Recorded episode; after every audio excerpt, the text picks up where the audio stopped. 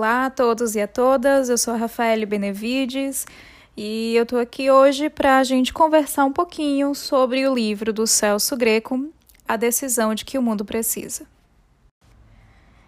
Para introduzir um pouco o leitor ao que é o tema do livro, ele está bem alinhado com o que eu tenho passado bastante para os meus alunos ou para os meus mentorados, que são alguns profissionais que estão aí em busca de recolocação no mercado, tentando entender o que está acontecendo nesse novo mercado.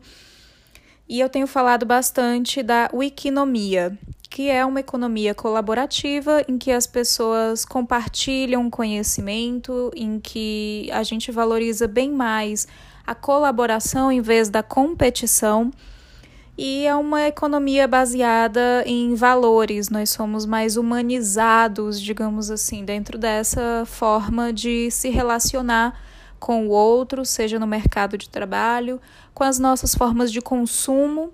Então, de uma forma geral, o livro do Celso Greco, ele vem falando um pouquinho de como que as pessoas podem sair de um lugar de indiferença e de individualidade e começar a fazer algo pelo futuro da sociedade, da humanidade e do planeta de uma forma geral. O primeiro capítulo do livro se chama Eu sou nós, nós somos eu. Nesse primeiro capítulo, o Celso Greco ele começa a trazer o conceito de coletividade e como que ele vivencia isso na família dele, como que ele transmite esse valor para os filhos. E ele traz bastante essa noção que também está lá na questão da wikinomia, que eu já vinha falando antes, uma noção de que tudo que é feito gera um impacto em um âmbito maior, não é só você pensando individualmente em si mesmo ou na sua própria família, mas que é necessário que se tenha consciência de que tudo que se faz gera um impacto na natureza, um impacto social e de que tudo está de alguma forma interligado. Então, esse é o primeiro capítulo em que ele nos introduz a ideia de coletividade. O segundo capítulo do livro se chama Ética para o Novo Milênio. Esse eu considero um capítulo bem pequeno, mas muito importante desse livro, porque ele já inicia falando sobre um trabalho que ele desenvolveu em parceria com a presidência, diretores e alta gestão de uma organização é, para apresentar um código de ética para os colaboradores de chão de fábrica. E uma das primeiras perguntas de, desse pessoal foi o que, que é ética. Então, o presidente da empresa ele precisou de alguns segundos para responder de uma forma bem simples que ética é quando você pode chegar em casa à noite e contar para sua família tudo que você fez naquele dia sem precisar esconder nada, nem se envergonhar de nada. E essa foi uma explicação bem interessante sobre ética. E ele começa a falar um pouco sobre sustentabilidade também, que essa ética é exatamente você buscar ativamente fazer as coisas certas, pensando na sua relação com o planeta, com as outras pessoas, e ele introduz um pouco a questão da empatia e da teia social, novamente remetendo à questão de que está tudo interligado ele fala um pouco das escolas transformadoras, que coloca as crianças já no movimento aí de substituir essa competitividade por mais afetividade. E ele traz uma questão super interessante sobre o legado pessoal. É nessa parte em que ele fala sobre alguns ativistas muito famosos, principalmente é, como Muhammad Yunus, que é o criador do microcrédito, Bill Clinton, Al Gore, e que ele foi citado numa revista alemã junto com essas personalidades sobre esse legado aí, falando um pouquinho sobre esse legado que ele deixou, que ele está deixando, né, na verdade, com esse trabalho que ele realiza. E ele diz que é bastante louvável né, ter sido citado nessa, nessa revista, mas que ele entende que de alguma forma essas pessoas foram colocadas numa espécie de pedestal, como se fossem super-heróis. E que de fato é, parece mesmo heróico ir contra a ética desse mundo antigo que nós ainda infelizmente vivemos, que é um mundo de competição e um mundo de degradação do nosso planeta, da nossa natureza. Ele começa a falar um pouco sobre o conceito de pessoas insensatas, que ele retira do livro Empreendedores Sociais de 2009 e que ele fala que os homens sensatos, as pessoas sensatas, elas olham o mundo e buscam se adaptar à forma como as coisas são. Já as pessoas insensatas, elas não concordam com a forma como o mundo funciona e elas decidem adaptar o mundo a elas. Portanto, cabe a essas pessoas insensatas o poder de transformar o mundo. E ele finaliza, é interessante que ele coloca que algo tão simples quanto prestar atenção no que está à nossa volta e escolher um propósito e atuar a partir dele é o que ele chama de ética para o novo milênio. No terceiro capítulo, o autor ele denomina esse capítulo de O Caçador de Anjos e ele fala sobre o lucro social. Isso aí é uma proposta também bastante incentivada pela Wikinomia, de que nós podemos é, produzir riquezas e reduzir desigualdade social, por exemplo, ao mesmo tempo. É, então, é uma proposta de que lucro e benfeitorias, por exemplo, elas podem vir conjuntamente. Antes você precisava escolher entre fazer o bem e lucrar. E nessa nova proposta de economia, economia do futuro, todo mundo pode lucrar fazendo coisas boas. E essa é o que o autor começa a chamar de inteligência coletiva. É algo que faz com que nós consigamos produzir riquezas e incluir a todos nesse estado de bem-estar social que essas riquezas proporcionam. E isso já é uma realidade, tá? É interessante a gente entender que isso não é uma proposta utópica. Nós vemos aí alguns países, como a Dinamarca, por exemplo, e eu cito esse exemplo da Dinamarca em outro podcast, em que eu falo sobre um livro chamado O Segredo da Dinamarca, que é o país das pessoas mais felizes. Nós temos também no Japão as pessoas que vivem com um propósito, o Ikigai. São pessoas que exercitam essa inteligência coletiva, que trabalham de forma cooperativa e que formam grupos que se beneficiam mutuamente, pessoas que estão colaborando em vez de competindo. E essa é uma ideia bastante é, apresentada durante esse terceiro capítulo do livro. E um dos alertas que o autor faz ele diz que enquanto nós não solucionarmos as causas dos nossos problemas sociais, nós vamos continuar lidando com as consequências.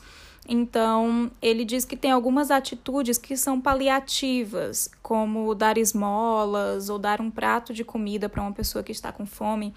E isso é, obviamente, um ato de solidariedade, de inteligência coletiva e que é muito importante você sanar essa dor que as pessoas sentem imediata, mas isso não resolve o problema social de pessoas que estão com fome ou que vivem na miséria.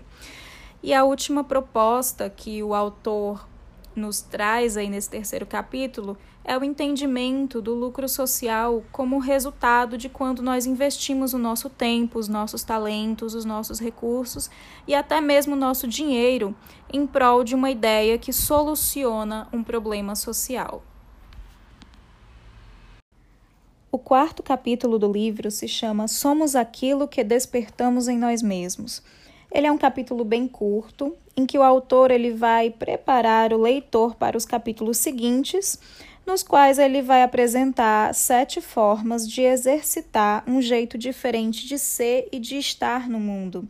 Ele vai mostrar que o lucro social é possível e tentar despertar no leitor a vontade de encontrar uma forma de investir tempo e talento, as suas próprias capacidades de colaborar nessa construção desse novo mundo, desse futuro onde a coletividade, a inteligência espiritual vão prevalecer. E aí ele fala que nós somos o fruto daquilo que nós despertamos em nós mesmos. Que se existe algum meio da gente se conectar com coisas ruins, por exemplo, por meio da internet, pelo mesmo instrumento, existem meios da gente se conectar com coisas boas. E aí ele diz que as ferramentas, no caso a internet, por exemplo, elas são neutras. Na verdade, elas são só um meio para que nós busquemos aquilo em que nós vibramos, aquilo que nos faz é, nos mobilizarmos para algo no mundo.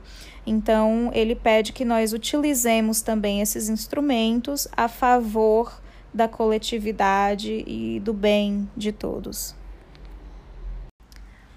No quinto capítulo do livro, que se chama Escolha sua causa pessoal, o autor ele começa a nos trazer o conceito de engajamento por meio de uma causa. Ele explica que é importante que nós tenhamos alguma causa pessoal que nos toque o coração, para que nós possamos dar a nossa contribuição para a redução desses problemas sociais. E aí ele diz que a Organização Mundial de Saúde traz um dado importante de que um terço das mortes que ocorrem diariamente no mundo inteiro, essas mortes estão relacionadas a doenças conectadas diretamente com a pobreza.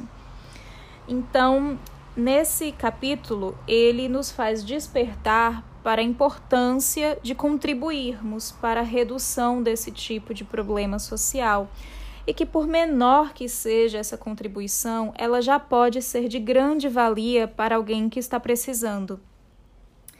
É, ele pede também que nós não tenhamos a pretensão, a ilusão de achar que vamos mudar o mundo. Na página 100 do, do livro, ele diz: realize pequenas coisas que estão ao seu alcance, mas que para quem é beneficiado representam gestos de enorme importância e generosidade. Ao final desse capítulo, ele diz que a gente não precisa ter receio de investir os nossos talentos em uma causa que nos toque racional ou emocionalmente mas que quando a gente consegue se engajar em alguma causa pessoal, nós podemos já dar um start, um início nessa transformação que nós queremos para o mundo. E essa ideia ela introduz o capítulo 6 do livro. O sexto capítulo do livro se chama Dedique-se, 1% já é o começo. Nesse capítulo, o autor ele vem nos falar sobre a importância de darmos 1% do nosso tempo ou do nosso dinheiro para essa nossa causa social. E ele pede para a gente fazer uma conta bem simples.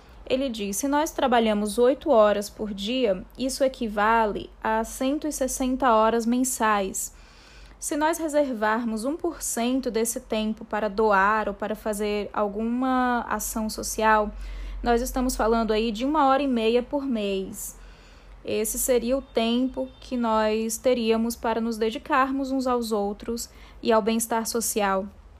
E aí ele diz que, da mesma forma, nós podemos fazer esse cálculo de 1% sobre o dinheiro que nós recebemos ou algo nesse sentido, para que nós possamos doar 1% dos nossos recursos para esse bem-estar social. E ele diz que esse 1% já é um começo, embora pareça muito pouco. E nesse capítulo, o Celso Greco, ele traz uma história interessante sobre a infância dele, em que ele diz ter aprendido com um domador de leões um grande segredo que ele leva para a vida. Ele ficava encantado com o circo do Orlando Orfei, que era um domador, encantador de leões. E ele fala que numa entrevista desse profissional, já idoso, ele é perguntado sobre como que ele fazia para encantar esses leões, qual era o segredo, se havia algum segredo para os leões é, lidarem com ele como se fossem animais muito dóceis. E aí o Orlando, né, o domador de leões, ele diz: Eu sempre comprei os leões pequenos e brincava muito com eles. E enquanto eu brincava, eu observava. Tinha alguns que adoravam pular, mas não rolavam.